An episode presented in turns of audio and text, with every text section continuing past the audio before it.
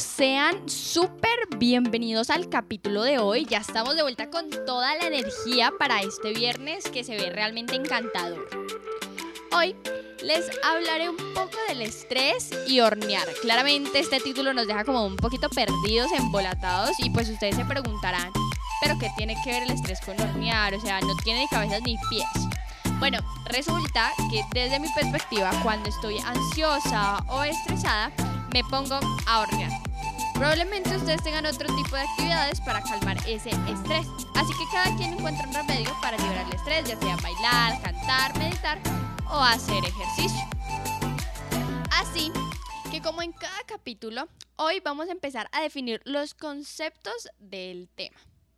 ¿Verdad? Entonces empecemos con algo súper sencillo que yo creo que todos, como en el capítulo pasado, como demostramos, como que tenemos términos interiorizados, entre ellos está el estrés. Pero a ciencia cierta, ¿qué es? Entonces, esto se considera la respuesta del cuerpo ante una presión física, mental o emocional, lo que lleva a producir cambios químicos, elevando la presión arterial, la frecuencia cardíaca y las concentraciones de azúcar en la sangre.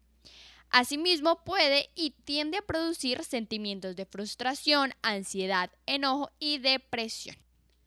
Estas son las características eh, muy importantes para tener en cuenta, pues podemos estar afectando a nuestro cuerpo de una forma extremadamente desmesurada por no ser suficientemente conscientes ante estos síntomas y todo lo que provoca una situación de estrés o una etapa de estrés en nuestros cuerpos. Entonces, cuando no somos conscientes de algo, simplemente lo hacemos involuntariamente.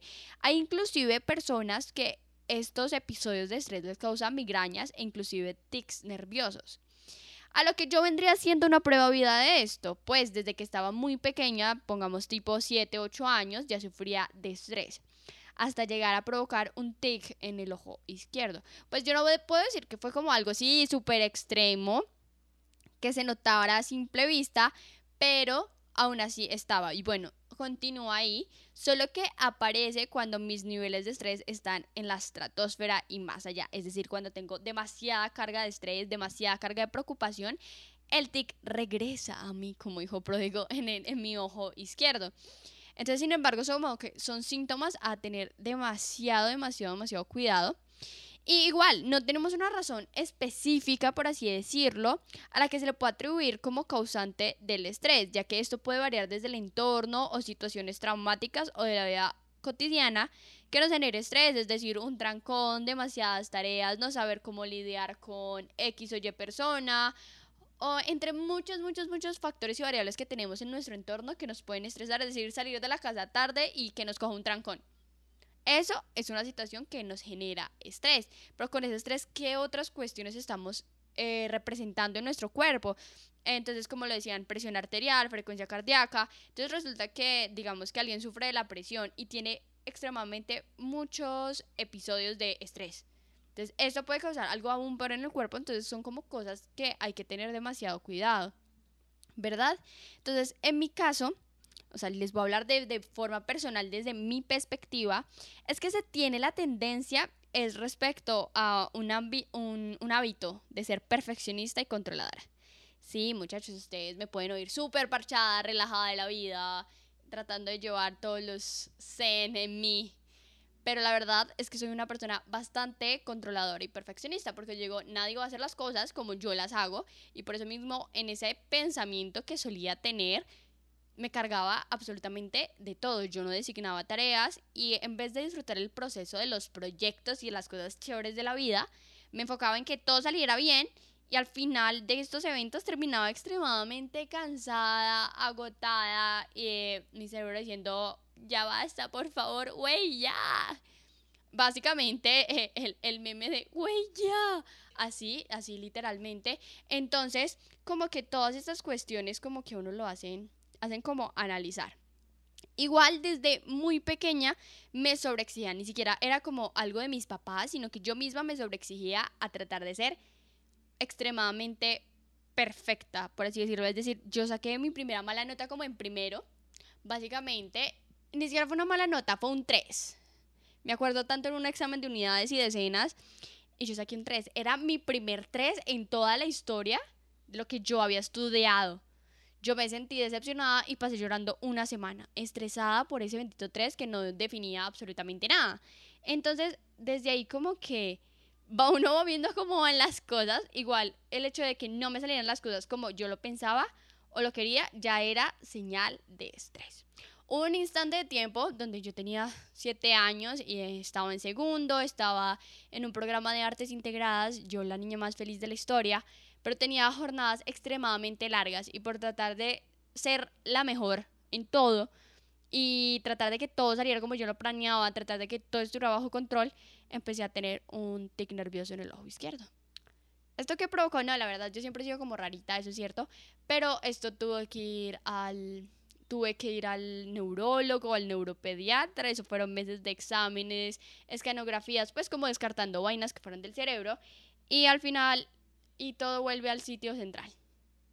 El estrés. Entonces tuve que desertar en ese instante de toda esa programación que yo ya tenía así full todos los días de 6 de la mañana a 2 de la eh, a una estudiaba, a las 2 de la tarde entraba al, a lo de las artes integradas hasta las 6 de la tarde y era todos los días de lunes a viernes. Entonces, para mí como que provocó un gran estrés. Yo lo disfrutaba, pero como que eso provocaba un estrés enorme, enorme, enorme, enorme.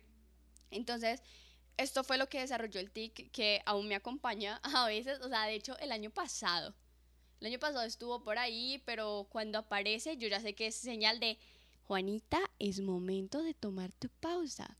Respira, cálmate y ve y toma agua, básicamente. Es la señal de mi cuerpo que dice, ya, ya no puedes más, tienes que tomarte un descanso. Y yo creo que a veces, muchas veces, los, el cuerpo nos da muchas señales. Nos da señales de, venga, es que yo estoy cansado venga, es que algo no está bien. Y aún así nosotros por querer continuar nuestra vida a lo, a lo carro loco, a fusionar hidrógeno y hielo muy rápido, como lo hablábamos en el episodio de las estrellas, no nos damos cuenta de estos pequeños detalles que pueden hacer qué tan longeva sea nuestra vida o qué tan larga sea y qué tan, buen, tan buena la vivamos, por así decirlo. Entonces como que también es necesario poder entender y ser más consciente de lo que me producen las diferentes situaciones. Asimismo, también es entender que hay cosas externas que no están en mi control y que las debo dejar simplemente ser. ¿Verdad? Entonces muchas veces nos afligimos porque algo no salió como nosotros queríamos. Porque esto que nosotros queríamos que sucediera no sucedió. Porque como que deseábamos que, como imaginábamos que fuera esta situación, no sucedió así, sino que sucedió de otra forma. Listo, la vida es algo que no tenemos en nuestro control. Tenemos herramientas para vivirla, sí, totalmente de acuerdo contigo, tenemos las herramientas, pero no significa que no hayan otras variables o factores externos que nos vayan a decir, esto tiene que ser así porque así es. Entonces, aquí es donde llega el hecho de hornear. Bueno, yo les cuento que inicio de pandemia saqué maestría horneando galletas, pasteles, cupcakes y todo tipo de postre horneable. La verdad es que yo siempre me ha gustado mucho cocinar, me ha gustado hornear, gratinar, todo terminado de nar, básicamente, que se puede hacer en el horno. Me encanta. I love it. Fun. Entonces, con esta, con esta pandemia, resulta, yo les voy a contar aquí la historia completa. Yo acababa de ganar personería. Hace una, una semana me habían postulado como personera. Yo, con mi afán de hacer los eventos, de promover todo eso que, que habían estado en las propuestas, aquí, valor agregado, estaba entusada, ¿no? Entonces, entusada en pandemia sin poder hacer lo que quería hacer. Ustedes se podrán imaginar qué grado de estrés llegará a producir eso. Entonces yo dije, necesito buscar una actividad. Yo no puedo salir de la casa, no tengo tareas para hacer porque literalmente desde que avisaron que íbamos a estar en la casa, doña Juanita se puso las pilas, se puso la 10 y empezó a hacer todo tipo de trabajo taller que se encontraba en los cuadernos. O sea, pueden, o sea, ese nivel de desocupe que yo digo, ya hice todo lo que tenía que hacer y aún así tengo estrés, bueno, resulta que esta actividad me permite volver al presente, a ser consciente de que puedo disfrutar amasando, creando, mezclando y llenando de sabor lo que yo quiero, lo que sí tengo bajo control, que pues en este caso sería como la receta. Entonces empecé haciendo tortas de banano. Después horneé galletas con recetas que me encontraba en TikTok. Y después torta de naranja, torta de chocolate, torta de limón, torta de café. Bueno, y como que todos los sabores de torta y me volví súper crack horneando. Entonces es el hecho de que hay actividades que es volver a lo que podemos tocar. Tanto así que en este instante mi nuevo hobby o el hobby que estoy aprendiendo es tejer. Porque estoy cansada, o sea, literalmente estoy cansada y abogatada porque yo trabajo desde mi casa, estudio desde mi casa y todo lo hago a través del computador y del celular. Bueno, a mí me encanta estar en el computador y en el celular, pues porque al fin y al cabo centennial y me crié en una generación así. Pero a veces estoy tan cansada de eso que quiero hacer una actividad que pueda sentir todavía con las manos, que pueda hacer, moldear, amasar pues en este caso sería como hornear. Y hornear con amor y mi familia le encanta que yo hornee porque me meto en la cocina y toda la casa huele a chocolate y ellos, ay, encantados comiendo, o sea, ellos no se van a negar a eso.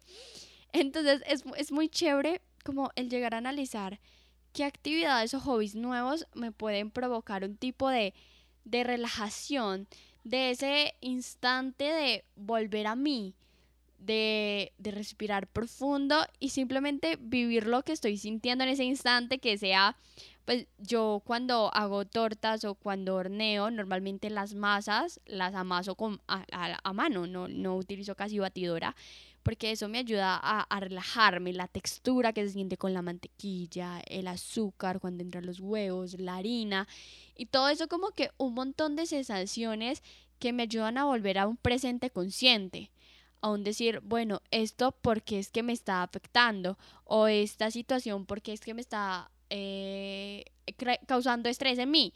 Entonces como que muchas cositas que uno va uniendo y atando caos, que uno dice como, bueno, ya sé si que si hago esto puedo, puedo tomarlo como ventaja o desventaja. De hecho, yo todos los días trato de bailar frente al espejo, le pueden preguntar a mi hermana, testigo está. Y es una actividad que me encanta, porque yo no digo, yo no bailo bien, o sea, yo bailo porque sigo el ritmo y porque me gusta bailar, pero no es porque diga, bailarina, mi amor, no. no la, la verdad, no, no bailo mal, pero pues tampoco soy la mejor.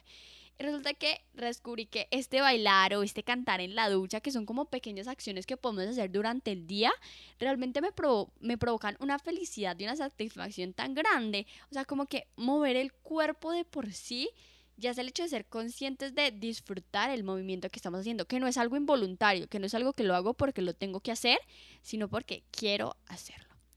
Este es el punto. Entonces, esto se volvió mi opción favorita. Hornear, bailar, cantar en la ducha, pero también está meditar. Reconozco muy bien que no siempre es fácil meditar, el ser consciente y convivir con nosotros mismos, porque, o sea, una viva muestra de, esta pandemia es que no sabemos convivir con nosotros mismos o con los que están en la casa o todo eso. Porque todo el día mantenemos en una carrera, una carrera de, no sé, 10 millas por ahí. Y que pues realmente no es necesario, ¿verdad?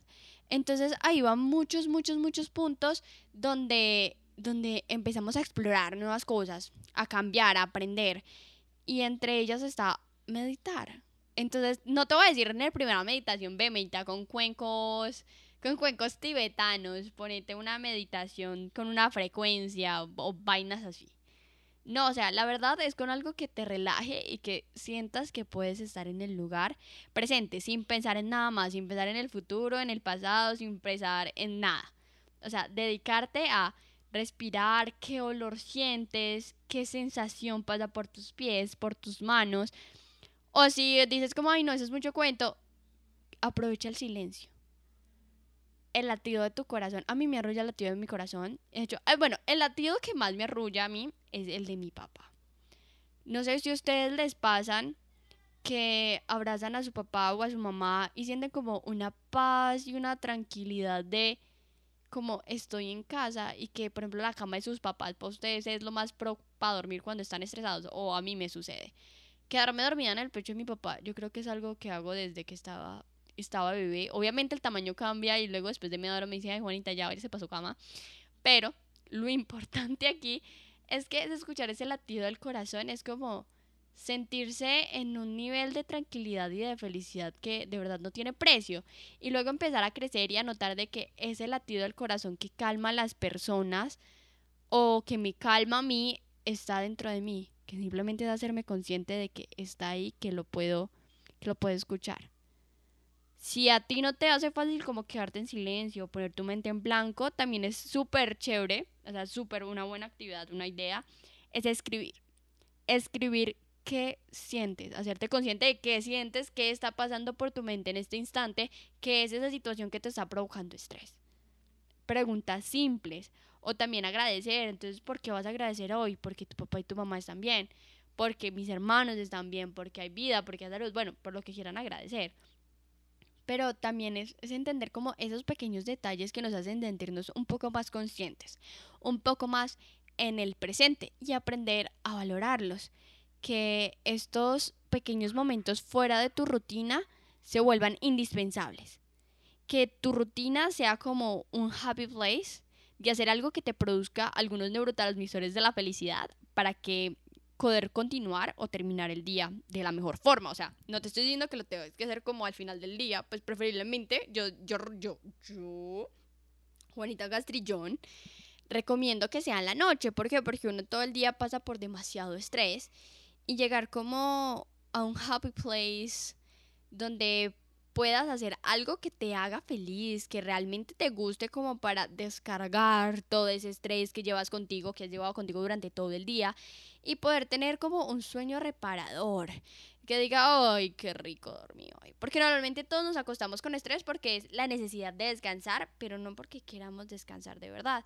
Entonces, estas pequeñas rutinas, ya sea lavarte tu carita, bailar frente al espejo, cantar en la ducha, darte un baño antes de dormir, meditar, escribir, hornear, cocinar, o bueno, lo, ese happy place que tú tengas, que lo disfrutes, que sea algo fuera de tu rutina que te haga 100% feliz.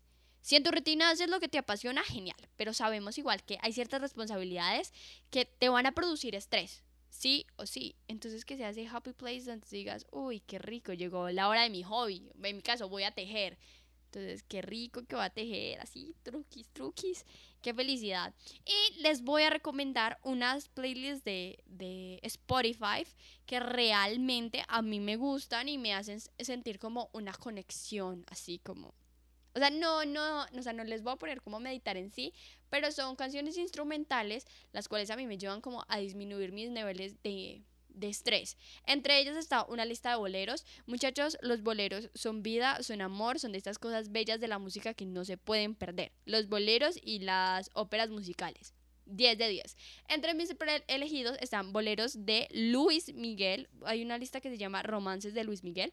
Si se la pueden escuchar, escúchensela realidad que se les recomiendo 20 de 10 o pues a mí me gusta demasiado. Y por otro lado, si se pueden escuchar El Cascanueces, eso es una obra musical que realmente es preciosa y yo creo que cada una de las sinfonías y de la suite que tiene te van narrando una historia preciosa. Es lo único que puedo decir. Por otro lado, si eres más como de música instrumental, de piano o de cosas así, te recomiendo, hay una que se llama concentración perfecta, que es de Spotify. Realmente tiene música que te hace como poner mente en blanco y enfocarte en lo que estás haciendo, sea lo que sea. Entonces, básicamente, estas son mis recomendaciones para el día de hoy. Este capítulo quedó más corto de lo habitual, pero siento que es realmente importante poder ser muy, hablar hablar abiertamente de las cosas, en este caso hablar de estrés, de las formas como podemos reducirlo y que no necesitas, no es tan necesario que alguien más te lo diga de decir que el estrés puede llevar a grandes consecuencias, entre ellas terminar en un psiquiátrico, porque hay consecuencias que suceden de terminar en un psiquiátrico o con una enfermedad crónica. Entonces, hasta el día de hoy los dejo, les dejo recomendaciones, les dejo playlists y que empiecen a cambiar, a explorar y a buscar lo que ustedes quieren y desean en esta vida por bienestar de ustedes mismos. Así que el próximo capítulo vamos a hablar de astronomía de inclusión y ahora sí, qué pena con ustedes. El capítulo pasado tenía la cosa como en Júpiter y yo les dije que este capítulo había invitado y no señores. No señores, faltaba una semana. Ya para nuestra siguiente semana tenemos un súper, súper, súper invitado que yo lo adoro, es mi mentor básicamente y que lo van a poder conocer el próximo viernes. Él es Juan Pablo Chima, entonces vamos a estar en conjunto con Juan Pablo Uchima hablando de astronomía de inclusión. Así que los espero súper cumplidos, puntuales el viernes, porque yo voy a estar súper cumplida, puntual el viernes subiendo este precioso podcast. Espero que tengan un feliz fin de semana, una feliz semana o en el día que lo estén escuchando. Un beso enorme, un abrazo y recuerden, siempre cambien y experimenten por ustedes. Chau, chau.